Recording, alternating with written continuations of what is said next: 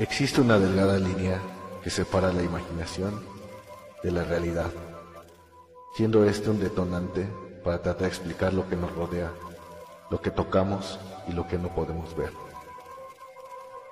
El método científico ha sido nuestra herramienta con la que obtenemos la veracidad y comprobación de nuestras hipótesis. Sin embargo, la brujería, magia, cuenta con los temores, supersticiones o hechos asombrosos que aún la ciencia no ha podido explicar.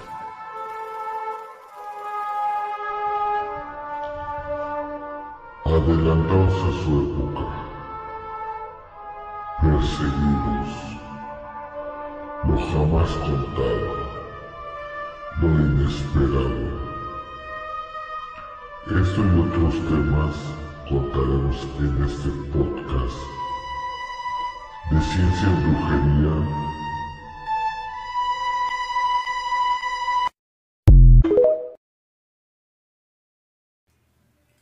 Hola, buenas tardes amigos de Ciencia Brujería, ¿cómo se encuentran el día de hoy? Mi nombre es Enrique Hernández y aquí está Niva Hernández. Este es el capítulo número 2 de la temporada número 2 también de la serie de personajes famosos Pasión, Delirio y Decadencia, el cual se dividirá en vida, para quedarse loco, aportaciones y muerte. Hoy es 21 de diciembre del año 2022 y vamos a empezar con la sección que la primera sería la cápsula. La curación de lo físico, sin el cambio en los aspectos mentales y espirituales, aporta poca ayuda real al final del individuo. Cuán cierto es, porque la mente y el cuerpo se imprimen e imitan mutuamente.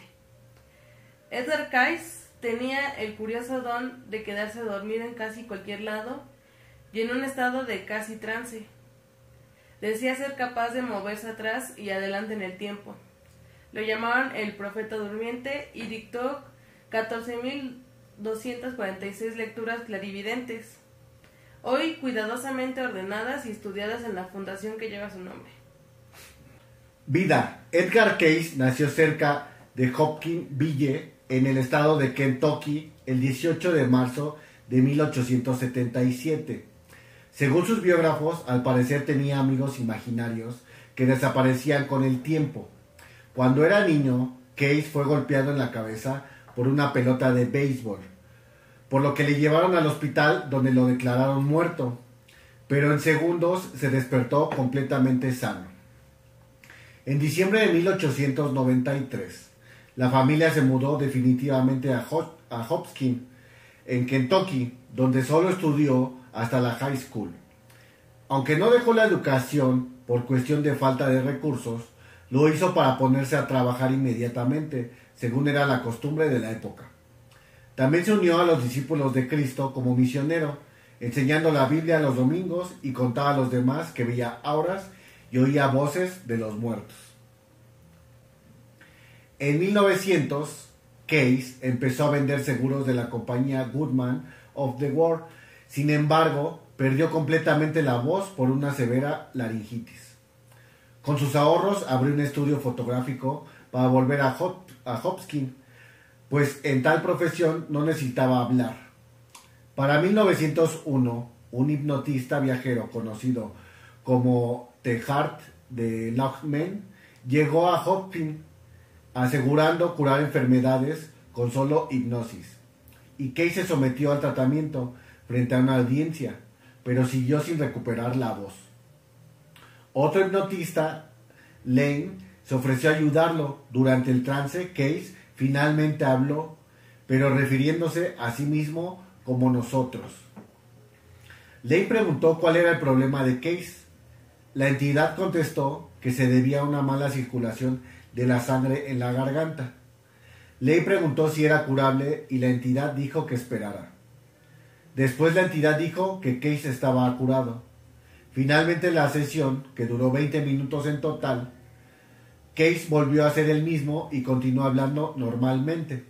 Así se inició una asociación entre ambos para usar la habilidad de ayudar a los otros. Case recibía cartas de personas que no conocía y las lecturas recetaba tratamientos a pacientes que podrían estar a miles de kilómetros de distancia. Case no recordaba nada de lo que decía en sus trances y dependía de las transcripciones por parte de los testigos. Bueno, entramos a la sección de Quédate loco y vamos a hablar de las profecías cumplidas de Casey, Edgar Casey. Y eh, la primera está que adivinó el crash de Wall Street en 1929. En la segunda es el comienzo y el final de la Segunda Guerra Mundial. En la tercer lugar es la muerte de Roosevelt. En el cuarto, la muerte de Kennedy. Y en el quinto, acertó en la fecha de su propia muerte, que predijo tres días antes de producirse. Pasamos a las profecías que faltan por cumplir. En la primera hay una cita que dice así. Ahora encontramos que hay muchos cambios en el cuerpo desde que hemos tenido esto. Muchos para bien. Muchos de los órganos y las condiciones muestran los cambios que se producen por los cambios naturales o las llamadas condiciones naturales en los cambios a medida que el cuerpo sucumbe a los efectos de la edad o el uso en el sistema. Mucho de esto puede superarse. El hombre debe vivir mucho más de lo que se le ha dado ordinariamente y lo hará. Edgar Casey. En esta profecía está hablando pues que se va a alargar un poco la vida, ¿no? Se va, eh, vamos a vivir más. Estamos hablando de pues hace más de 100 años porque pues él está por el año 1900. Y ya estamos en el año 2022 y hay un científico muy sonado que, ¿cómo se llama? Este, David Sinclair. Y entonces este güey ya hizo una investigación ya en ratones y todo eso. Y modificó unas ciertas proteínas de las células. Eh, no me acuerdo cómo se llaman, pero el total es que son unas... De nuestra célula hay como una ramita como larga. ¿Cómo se llama esa parte? Los cromosomas se tienen como que acortar, ¿no? Con ciertas proteínas que pues bueno, los nombres están medio complicados, pero bueno, él ya hizo la investigación en ratones y ya ha podido revertir el envejecimiento, no tanto que te rejuvenezcas y te jodas de niño, sino que tu cuerpo empieza a volver a tener las mismas funciones de hace ya años pasados, o sea, vuelves a tener pues esa misma energía y todo eso. Pero bueno, es algo de lo que está ya por cumplirse, que Edgar Case pues había profetizado, ¿no? En el 7 eh, anuncia el despertar de uno o ambos volcanes, el Vesubio y el Etna.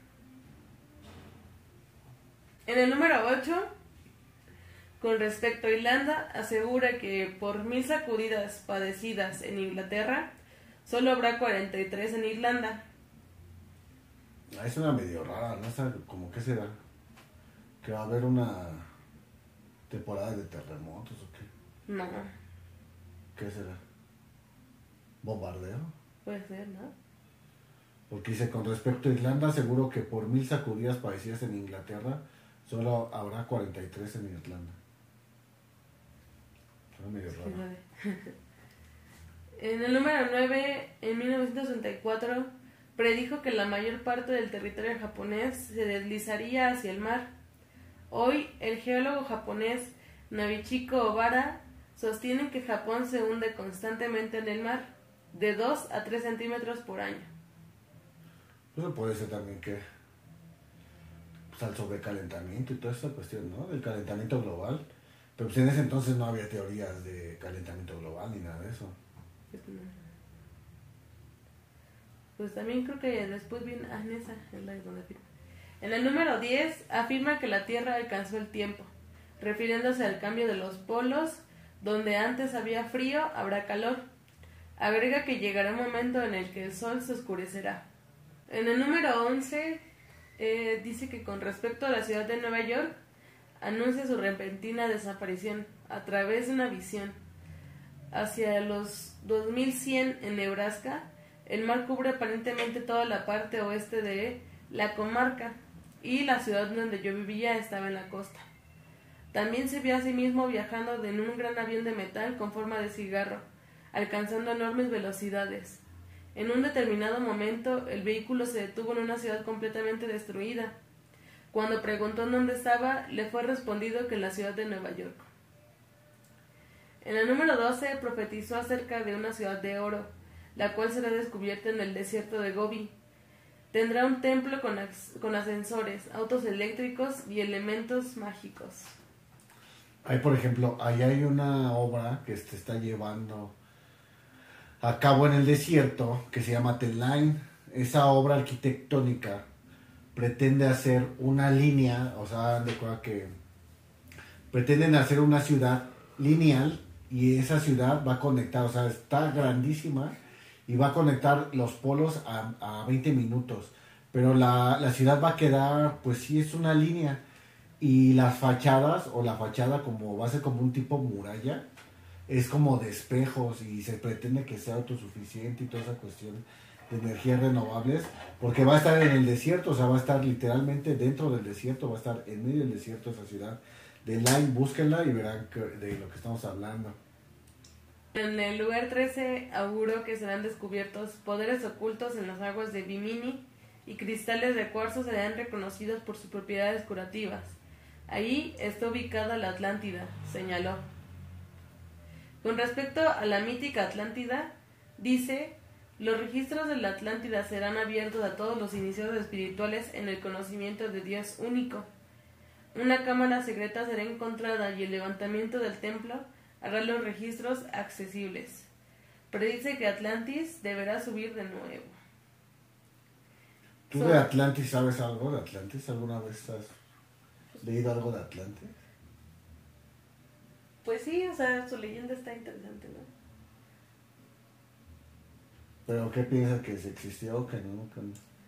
Pues yo digo que sí existió.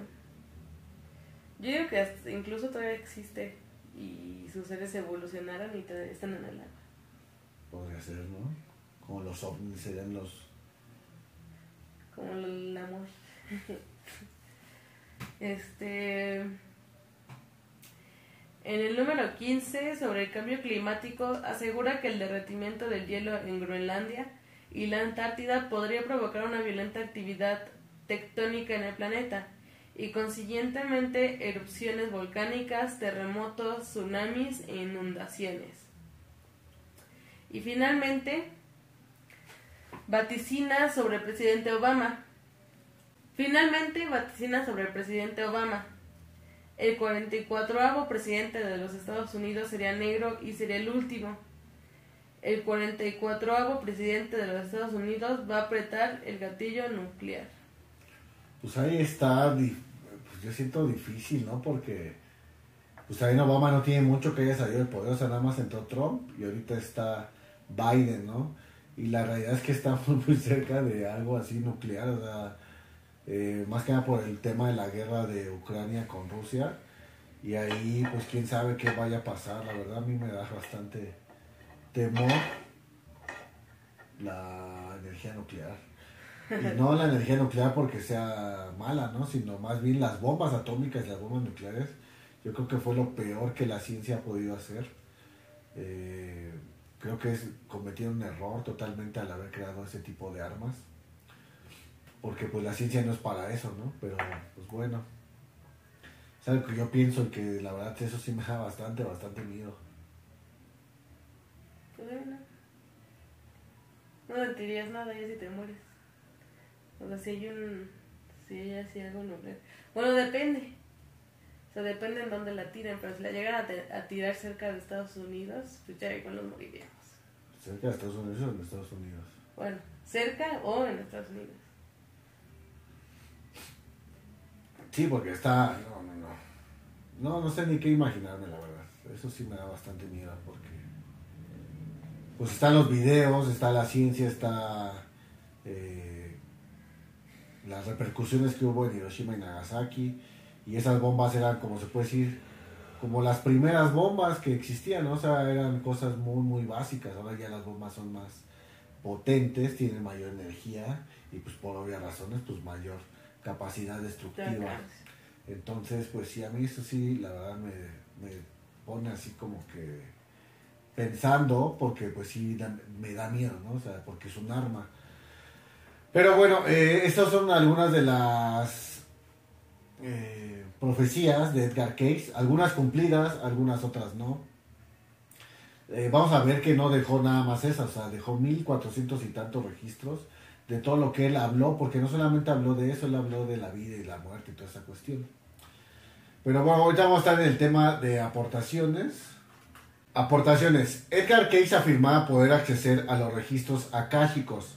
Los registros akáshicos son una memoria universal de la existencia y representan un espacio multidimensional donde se archiva toda la experiencia del alma, incluyendo todos los conocimientos y las experiencias de las vidas pasadas, la vida presente y las potencialidades futuras.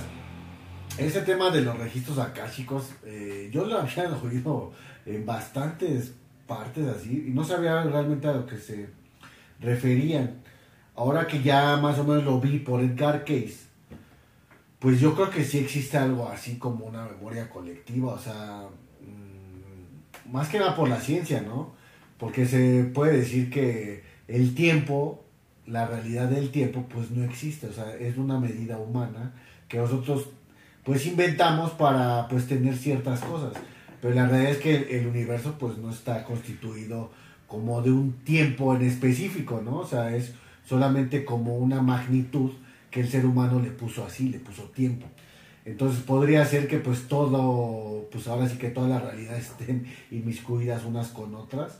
Y pues bueno, eso ya lo podríamos hablar, por ejemplo, ya en cuestiones de física y de, ¿cómo se llama esta materia? De física cuántica y todo eso, pero bueno, ese ya sería otro tema, ¿no? Entonces vamos a seguir a leyendo a Edgar Case. Es como una gran biblioteca de información enérgica sobre todo aquello que fue, que es o que será en el universo, del cual todos somos parte. Hay personas que se especializan en esta materia y adquieren la capacidad de proporcionar al paciente un mapa sobre sus registros akáshicos mediante una lectura. Los especialistas que saben leer registros akáshicos aseguran que este sistema energético contiene, en número uno, las potencialidades que el alma posee para una evolución en esta vida. En número dos, la verdadera razón de ser de cada persona y el sentido de la existencia. En número tres, todos los aprendizajes y lecciones pendientes. Y por último, las respuestas a sus grandes preguntas y curiosidades de su vida. Entonces, ah, igual que se, se puede decir eh, también que los registros akáshicos podrían ser algo como la inspiración, ¿no?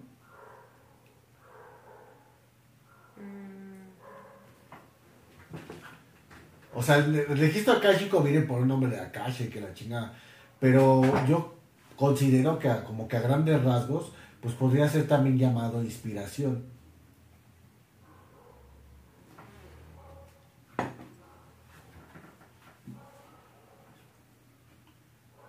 Pues puede ser. No sé, cada quien lo podría interpretar de su manera. Pero ¿por qué podría ser como inspiración? Yo no lo veo como inspiración porque la inspiración es algo que tú ves y que tú quieres ser como algo. La inspiración es algo que pasa en tu vida y tú dices, ah, sí, esto me da inspiración. Y los registros akáshicos es algo que ya viene en nosotros mismos. O sea, no, es tanto del exterior, una inspiración es del exterior y los registros akáshicos es del interior. Ajá, por eso. O sea, yo interpreto más o menos como supongamos alguien que inventa algo nuevo, supongamos, no sé, la penicilina, que fue a lo mejor hubo un error, hubo cosas, pero hubo una inspiración, o sea, hubo algo que él, él preguntó algo como que a alguien, al universo algo, y se le respondió, ¿no? Y ya se genera esa como que esa línea. O todas las cosas que hemos visto, por ejemplo, en este podcast de los personajes famosos, de una u otra manera ellos crean la nueva realidad, o sea, traen nuevas teorías científicas o eh, psicológicas o piensan en cosas que no existen y en un futuro ya lejano, esos pensamientos que ellos trajeron, ¿de dónde? ¿Quién sabe? Eh, repercuten de verdad en el universo físico. ¿No? Por, ejemplo, en el caso siempre hablamos de, siempre hablo de Alistair Crowley, ¿no? Yo siempre dije Alistair Crowley, Alistair Crowley. Entonces Alistair Crowley, a pesar de que ese güey pues era eh, pues, un vago, un vicioso y un maldito, pues él por eso se hizo una revolución eh, mental y fue que nosotros de este lado del mundo empezamos a adoptar ciertas religiones y espiritualidades, porque en la antigüedad no, nosotros no teníamos nada que ver con Oriente. Alistair Crowley fue el, el que trajo toda esa espiritualidad y culturas para que nosotros las pudiéramos estar absorbiendo. Obviamente, pues si no hubiera sido Alistair Crowley, hubiera sido otro, Otra persona famosa o alguien, al- alguien que piensa de diferente manera, pero pues él fue la verdad un referente muy, muy cañón en cuestión de la cuestión espiritual de Oriente, ¿no? Que la trajera para acá, para Occidente.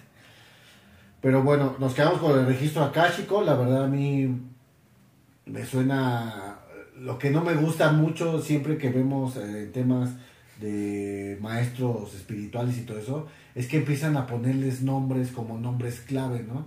Como que te empiezan a programar con diferentes palabras medio rebuscadas, cuando la realidad es que lo podrías eh, sintetizar a lo mejor una palabra que todos conozcamos, ¿no? Porque también podría, no podría ser inspiración, también podríamos llamarle imaginación, ¿no? Porque imaginas algo que no existe, ¿no?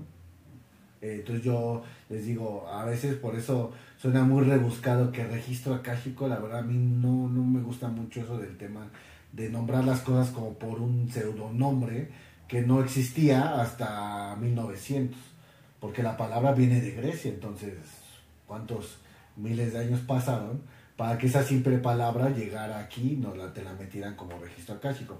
Pero ahorita vamos a ver en el tema ya de, del final de la, del- podcast. Pero bueno, otra de sus grandes aportaciones, o las aportaciones más importantes, fue el hecho de la Atlántida. La Atlántida hay que recordar que este mito, o esta historia, fue la única que trajo, eh, que nos la trajo Platón, y que fue contada, o sea, él, él no lo vio, él lo cuenta de su maestro, ¿no? Él cuenta que fue así que la Atlántida y que esto y que el otro, pero es como un relato de un relato de un relato, hagan de cuenta que es como una leyenda. No hubo, no hay registros escritos ni nada de eso, ni en ninguna civilización que hablen de la Atlántida. Sin embargo, fue un, se puede decir, un relato o un mito que pasó de generación en generación, de boca en boca y que llegó hasta que lo menciona Platón, sí fue Platón o Aristóteles. Fue Platón, creo. Recuerdo que fue Platón. Pero bueno, vamos a seguir leyendo al respecto de esto. Entonces, Edgar Cayce afirmó que vivió una vida anterior como ciudadano del Atlantis. Él habló de una civilización avanzada con todos los inventos de nuestra vida moderna, incluidas las armas de destrucción masiva. El arma más notable era el rayo de la muerte, que me suena a Nikola Tesla. Bimini es el distrito más occidental de las Bahamas y comprende una cadena de islas ubicadas a unos 80 kilómetros al este de Miami. Los rayos de la muerte vienen en todos los tamaños, pero se dice que una máquina gigante de rayos de la muerte, que era la más grande de todas sus armas, fue la que destruyó a la Atlántida. Case también predijo que la cordillera occidental de la Atlántida se descubriría frente a la costa de las islas de Bimini. En la década de 1960 se hizo un sorprendente descubrimiento en ese mismo lugar. Es una antigua carretera construida con grandes piedras que se encuentran debajo del océano, frente a las costas de Bimini.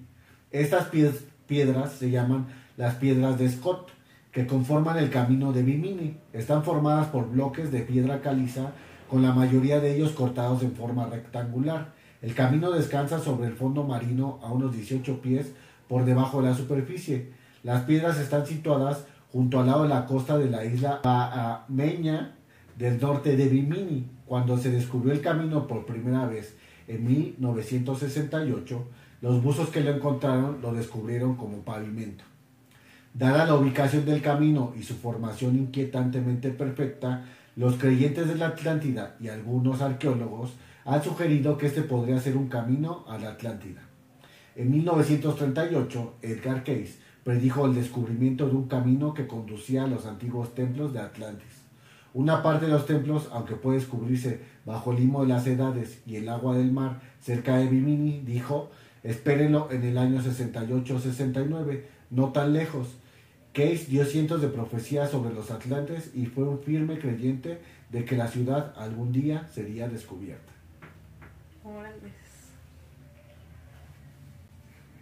Qué chido.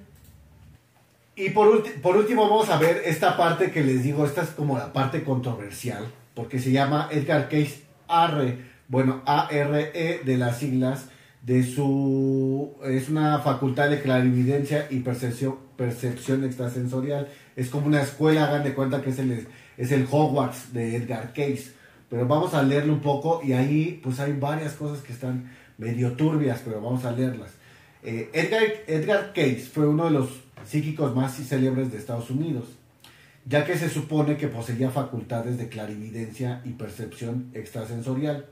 Entraba en estado de trance hipnótico durante sus llamadas lecturas y respondía a las preguntas de un individuo. Estas lecturas mencionaban al principio la salud física del individuo. Fue un gran investigador de la reencarnación por medio de regresiones a vidas pasadas. Mucha gente lo visitaba para buscar ayudar a sus males y sus dolencias. La Asociación para la Investigación e Iluminación, por sus siglas ARE en inglés, conserva actualmente todas las lecturas que son alrededor de 14.000 lecturas, de las cuales 8.500 se dedican al tema de salud. Sin embargo, pues si quitas de 8.500 a 14.000, estamos hablando casi de 5.500 lecturas que no han salido a la luz. Ahí ya hablaban de reencarnación, de vida en otros planetas, de oro, de petróleo, o sea, era una sarta de locuras que le preguntaban por qué él estaba, se puede decir, como dormido, ¿no?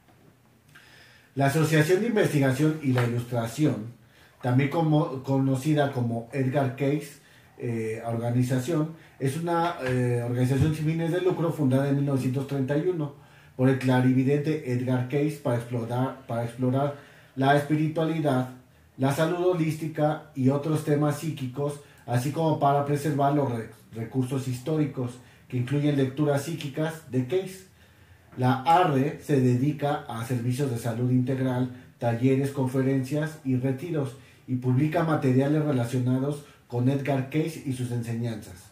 Su sede se encuentra en Virginia Beach, en Virginia, en los Estados Unidos, y se informa que existen centros de Edgar Case en 37 países. Eh, Arre fundó su Universidad Atlántica, que está ubicada en la misma sede, y administra un centro de salud y un spa de día en, esta misma sede, además de una escuela de masajes. Entonces, ¿cómo ven a esto de Edgar Case?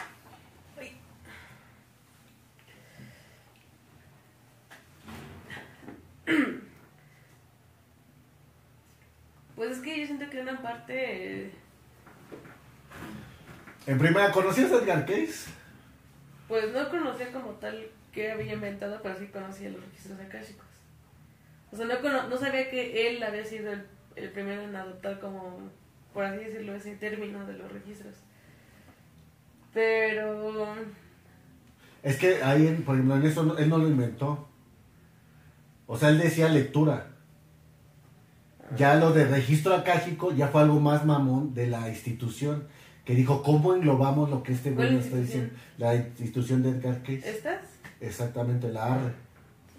O sea, ella, ellos le pusieron ya nombres. Ah, pero ellos adoptaron, por así decirlo, la, la ideología de Edgar Casey, ¿no? O sea, no como tal, él, él, no, él no fue el que empezó a hacer sus escuelas, ¿o sí fue No, nada. O sea, Edgar Casey lo que tenía es que tampoco te cobraba. O sea, si te querías hacer una lectura no te decía, ah, son 5 dólares. No, nada, es gratis. Sí, yo siento que se supone que es sin fines de lucro y así, pero yo siento que igual pues sí ganan cosas ahí, ¿no? O sea, a fin de cuentas, pues hay personas que obviamente van a aprovechar pues ciertas cosas para también ganar dinero. O sea, según aquí no cobran, pero no se sabe. Aquí ya cobran. Aquí sí cobran, ¿no? En las áreas. Aquí ya cobran ellos. Ajá, o sea, pues... Pues no sé, como que está raro eso. Pero de Edgar Case, ¿qué opinas? ¿qué opinas con ese método de, por ejemplo, que se conectaba con... O sea, que él no hablaba, él decía, somos nosotros. Su palabra era somos nosotros.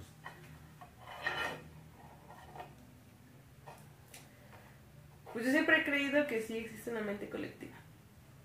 O sea, que todos estamos conectados en una red de pensamientos y que no podemos pensar solamente por nosotros porque a fin de cuentas hay algo ahí. O sea, se supone que bueno, muchos, muchos filósofos y muchas personas han dicho que estamos como conectados a ciertas redes. O sea, como que nuestra mente es una especie de, de conexiones O sea, tenemos muchas conexiones a otras personas, también por eso luego llegamos a pensar similar igual que otra persona. O decimos lo mismo, no sé si les ha pasado así, como que podemos decir lo mismo. Y pues no es la primera persona que trata de, de entender el tema de la telepatía y el tema de las conexiones cerebrales, ¿no? Entonces, no sé, siento que hay algo ahí que tal vez sí es cierto, ¿no? Que podemos ver el registro de nuestras vidas pasadas. Puede ser. O sea, porque muchas personas siento que incluso se ven atadas a cierta época a pesar de no haber nacido en esa época. O sea, siento que hay personas que sienten atracción por ciertas cosas que ya pasaron en otra época o cosas así, que no logran explicar el por qué sienten cier- cierta atracción hasta que van con alguien que les ayuda, como por así decirlo, estas, este tipo de personas que eran Edgar Casey, porque siento que hay más personas como él. Y les enseñan y les abren sus registros akashicos y les dicen así como de, ah, bueno, es que tú viviste en tal época y por eso te sientes atraído a esta época, porque tal vez no, res- no resolviste algo en esa vida y ahora vienes a resolverla de nuevo en esta, ¿no? Entonces siento que es más o menos como funcionan así los registros akáshicos y lo que dice de qué vienes a hacer esta vida. Porque pues todos tenemos un propósito, pero obviamente se ve nublado por, por nuestra vida actual. Pero si alguien te ayudara a resolver ese problema, porque pues se sabe que hay muchas cosas, ¿no? Tanto como es la ayahuasca o hongos o, o medicina ancestral, por así decirlo, que te ayudan a disolver la, como le dicen, la muerte del ego. Eh, y tú empiezas a reconocerte como un ser humano que viene desde muchas vidas a sanar muchas cosas y que, en es- y que tienes que hacer algo aquí. O sea, sí, todos tenemos un propósito de vida. O sea, nadie puede estar solo ni nadie puede estar así perdido porque aunque nos sintamos así en algún momento, siempre va a haber el propósito, siempre va a estar el propósito ahí dentro de nosotros. O sea, eso es lo que habla el registro akáshico. O sea, prácticamente entras en tu inconsciente y subconsciente y empiezas tú a verte desde, desde dentro, por así decirlo, ¿no? O sea, pero no físicamente, o sea, te vas, literal.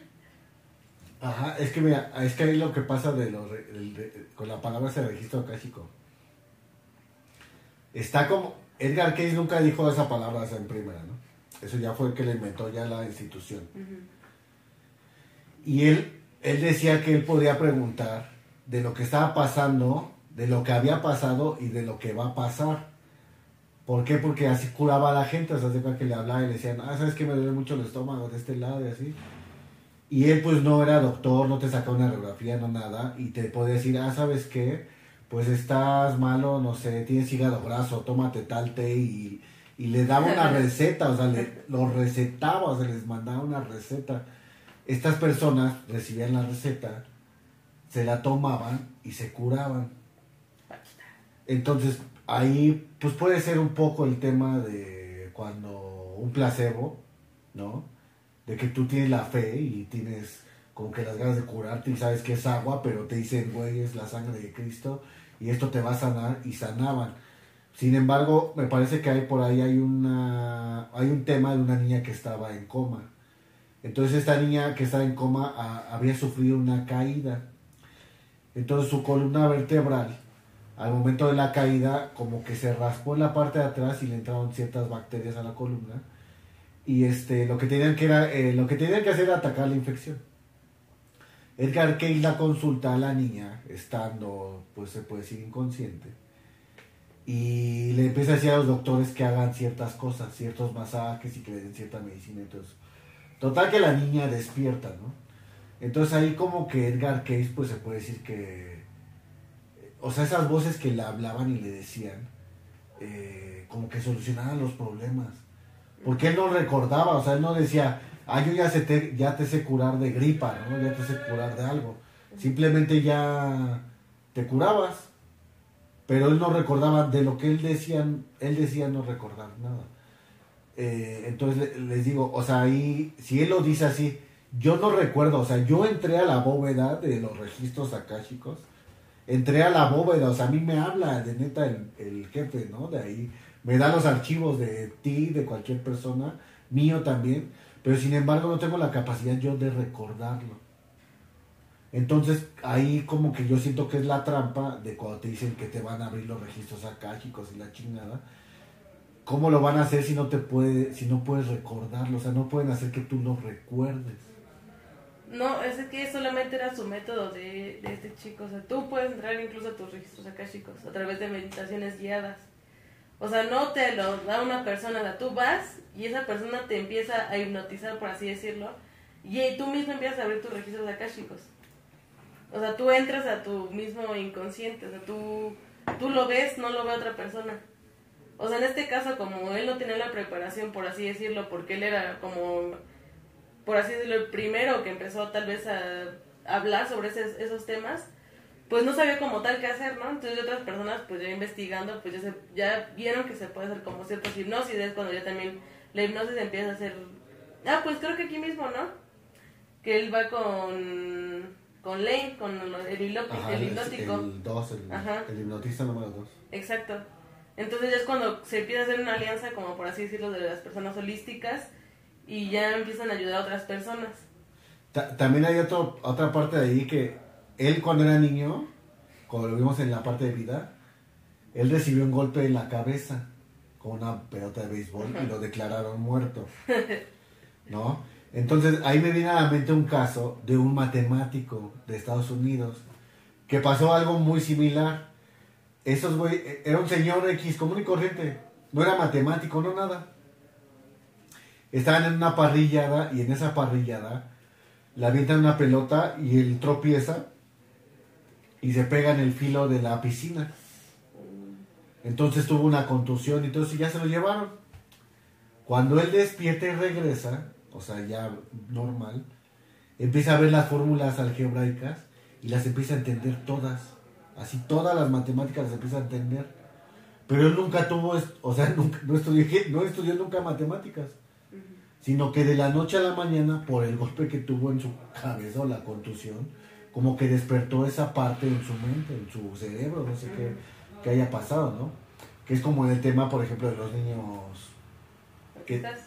los niños que tienen autismo. Pues sí, o sea, sabemos que no todos pensamos igual. Y por lo tanto, se pueden crear las neurodivergencias a través de golpes en la cabeza, de hecho. O sea, te puedes volver loco de un golpe de la cabeza, o sea, no, no es broma eso. Entonces, por ejemplo, incluso, incluso siento que tal vez, pues Edgar Case y todos ellos holísticos, así pueden ser diagnosticados con esquizofrenia o con otros trastornos de la personalidad, porque no es normal. No cualquier persona puede entrar y ver sus registros akáshicos, ni ver el futuro, ni tener intuición, porque no es algo que se desarrolle Claro. es algo que tiene que pasa en tu cuerpo, o sea, que ya creces, que ya naces con esa, como les digo, ¿no? Una neurodivergencia, que es una neurodivergencia.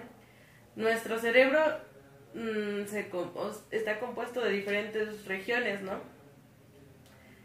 Un cerebro normal actúa y se le dice como un neurotípico. Es una persona que puede hacer sus tareas normales, que puede vivir normal, o sea, que trabaja, que por así decirlo, una persona común y corriente, que hace sus cosas con total normalidad y no le cuesta trabajo.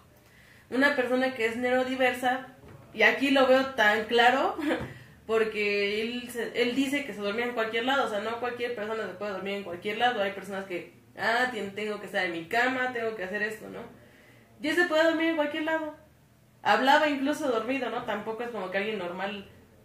Sí, llegas a hablar dormido, pero no, no ves cosas, ¿no? Entonces yo siento que cuando se pegó, pues sí afectó su química cerebral y tal vez activó cierta región que... Porque incluso nuestro cerebro genera eh, psicodélicos, genera... Sí, Pues- dopamina y todas esas. Sí, se genera drogas, por así decirlo, Sí, ¿no? claro. Entonces siento que incluso tal vez activó cierta región que lo hacía doparse cierto tiempo. Entonces también por tener visiones y cosas así. Qué raro. Sí, es, es raro, ¿eh? No entramos mucho a la vida de Edgar Case, pero eh, su abuelita de él eh, también ah, decía que hablaba con los muertos, ¿no? O sea, también ya venía como de abolengo. Por eso cuando él empezó, él desde niño, antes del golpe de la cabeza y él ya veía muertos. Mm, y ya hablaba con diferentes personas, así como aquí mis ojos. O sea, esta niña hablaba como con cuatro personas, con cuatro niños que ni existían, o sea, nadie los veía y les decía nombres súper raros que nadie, que o sea, de verdad un niño a esa edad no puede decir nombres así como que viene del espacio Júpiter porque a, ella no le gustaba ni siquiera la televisión. O sea, que dijeras, bueno, lo vio en la tele, ¿no? O lo escuchó en el radio, ¿no? Pues no, quién sabe de dónde sacaba de su imaginación estos tipos de seres. Pero lo que yo sí he investigado un poco es que los niños que tienen como amigos imaginarios es que tienen una inteligencia muy desarrollada. Por eso es que su mismo cerebro busca eh, crear cosas de, la, de la nada, ¿no? Eh, se puede decir que es hereditario, porque cuando yo era niño, yo también tenía tres amigos imaginarios, ¿no? Entonces, eh, pues bueno, es un tema extenso del que hay que hablar. Ahorita vamos a hablar ya al final en el bonus, porque ah, todavía hay cosas medio turbias ahí en el pedo de las organizaciones. Por eso les digo que como que eso a mí nunca me ha gustado mucho ya cuando es que una organización y que esto y que el otro no, no creo, porque no creo que sea así tan fácil. Pero bueno, porque la realidad de las cosas es que pues estamos en una eh, civilización que nos gusta todo lo fácil, ¿no? Pero pues no hay nada, desafortunadamente no hay nada, nada fácil.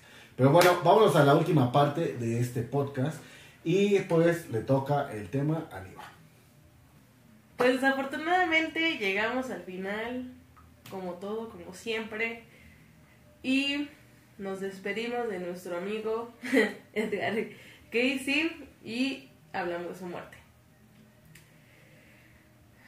El 3 de enero de 1945, a los 67 años, falleció Edgar Casey. Su nombre se hizo conocido internacionalmente por su trabajo como vidente y psíquico. Poseía la habilidad de responder a preguntas sobre temas tan diversos como sanación, reencarnación, inmortalidad, espiritualidad, guerras, la Atlántida y futuros acontecimientos mientras se encontraba en un estado hipnótico de trance. Se le considera también como el padre de la medicina holística y uno de los psíquicos más importantes y documentados del siglo XX. Y así llegamos al final de su vida. Pues hemos llegado al final de este podcast, esperamos que haya sido de su agrado, nos despedimos, les enviamos un fuerte abra- un abrazo y un saludo y muerte a Sócrates.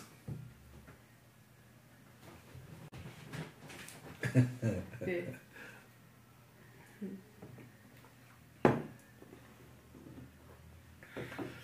Pues bonus, eh, estamos hablando, bonus.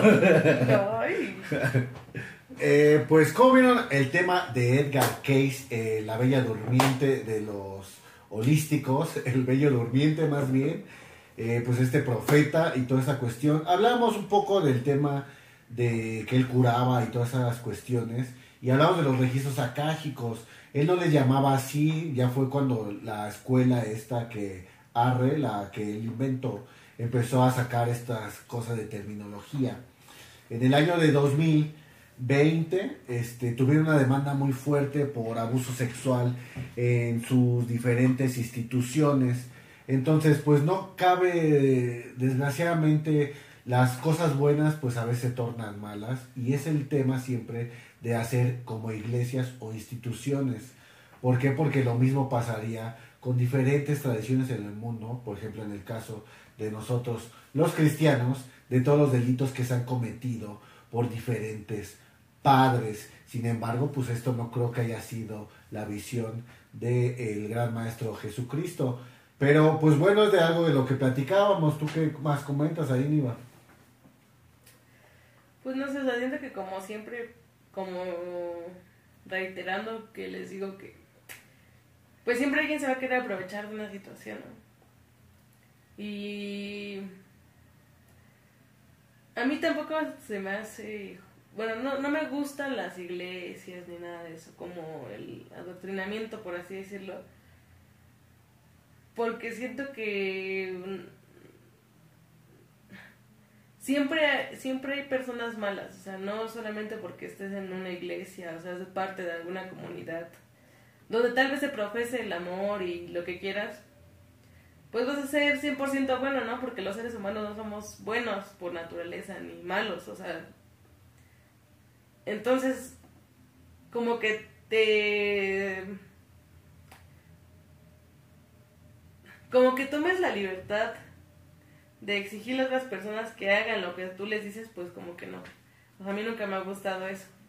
Entonces, por lo tanto, tampoco me gusta las sociedades, ni las sectas, ni nada de eso. No. Y como tal, pues yo no sé de las de estas instituciones de Edgar Case y entonces... Al final de cuentas, pues Edgar Case, pues era una persona holística, como lo, tiene, como lo dice el nombre holístico, ¿no? O sea, que busca encontrar una solución a los problemas de una manera equilibrada, ¿no?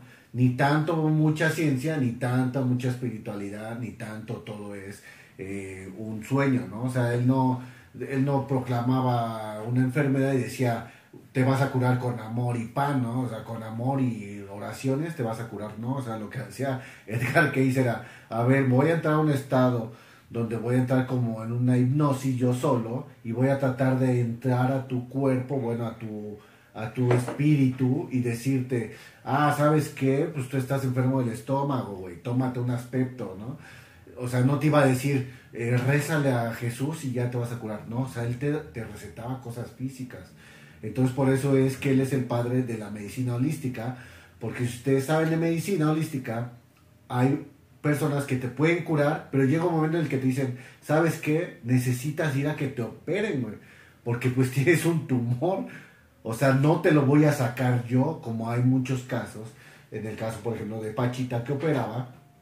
Sin embargo, si ese tipo de curaciones existiera o se pudiera eh, supongamos que existió y que se pudiera enseñar, pues ya no existirían los hospitales, ¿no? Ya nos iríamos con este tipo de personas a que nos operaran de mil unas y mil unas otras cosas y miles de vidas se salvarían porque pues muchas personas fallecen por no tener el simple hecho de un recurso de salud, ¿no? Por no poderse operar. ¿O qué opinas tú en ese caso, Miva? ¿Crees que la medicina holística pudiera salvar al mundo? Mm. Pues yo la verdad no he ido últimamente a checarme al médico. O sea, yo no, no es como que esté muy al tanto de mi salud. Tal vez está mal porque tengo que hacer estudios y tengo que revisarme. Pero también soy fiel creyente de que las enfermedades son son este proyecciones de nuestra de nuestra alma, de nuestro cuerpo, de nuestro espíritu, o sea, son proyecciones. No no creo que, o sea, sí existen las enfermedades claramente porque pues vemos a personas enfermas, hay personas enfermas y no no existirían obviamente los hospitales y cosas así. Entonces siento que es como tal poner poner sabemos que nuestro que nosotros estamos compuestos de cuerpo, mente y alma, ¿no? Por así decirlo. Entonces, si una parte de, de esas tres componentes no está bien, pues se va a reflejar en otro. Y pues tenemos que tratar todo, o sea, por eso eh, funciona la medicina holística, ¿no? Funciona la terapia holística, todo eso, porque se trata todo, o sea, no solamente se trata lo espiritual y ya con lo espiritual ya te vas a curar, porque no, no es así, pero tampoco te vas a curar tomando medicinas. O sea, la verdad. O sea, tomando medicinas y todo eso, no te curas porque pues no, o si sigues siendo, si sigues teniendo malos hábitos, eh, si tu salud mental no está correcta, pues te vas a seguir sintiendo mal. Entonces, pues es balancear todo. no. Ajá, y en, en esta frase que estaba buscando de Edgar Case, nos dice que la curación de lo físico sin el cambio en los aspectos mentales y espirituales, aporta poca ayuda real al individuo al final. Cuán cierto porque la mente y el cuerpo se imprimen e imitan mutuamente. Lo que pensamos, nos convertimos. Lo que nos convertimos, pensamos. Es un proceso insidioso que puede predisponernos a la enfermedad o nos puede llevar a la salud. Entonces, eh, pues bueno, hemos visto, por ejemplo, casos milagrosos de gente que se salva del cáncer, ¿no? Obviamente no todos la llegan a librar, no todos llegan a hacerlo. Por mucho que se cuiden, por muchos buenos pensamientos, por mucho, no. Desgraciadamente lo hemos visto en el podcast. Eh, no importa eh, lo inteligente que seas, los poderes mágicos que digas tener, o tan solo el dinero que tengas en el banco, cuando llega la muerte, llega. O sea, no hay más. Entonces, tratar de explicar ese paso es muy, muy difícil. Sí considero que la mente, el cuerpo y todo eso, la salud, es lo mejor, pero a veces, muchas veces solamente es un azar, ¿no? Porque no sabemos, ¿no? Tal vez te cuidas mucho y te puedes enfermar. Pues sí. O tal vez no te cuidas y sigues sano, ¿no? bien. Podría ser también en ya temas biológicos, de, ¿cómo se llama? De- Genética. De, la genética y también pues el azar de, pues, de la vida, ¿no? Que no todo es como quisiéramos que fuera.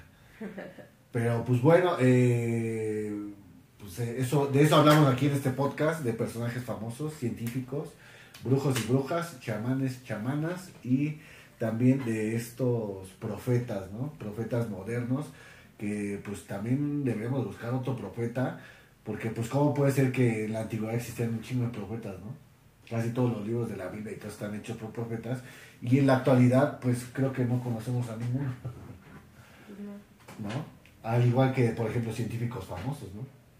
Eh, al final de temporada, el capítulo número 10 va a ser enfocado a las 10 científicas eh, latinoamericanas, que de verdad yo no conocía a ninguna, ¿eh? O sea, a ninguna así de las 10 y han hecho cosas fantásticas por la ciencia de nuestra época, están vivas, actuales, pero sus nombres pues no resuenan en, en- en las noticias ni en ningún lado. ¿Algo más que quieras agregar, Nilta? Pues no. Ya vámonos, ¿cómo es? Sofía, ya vámonos. Ya vámonos, Sofía. Pues bueno, este fue el bonus. Muchas gracias por seguirnos. Nos estás viendo. Hasta luego.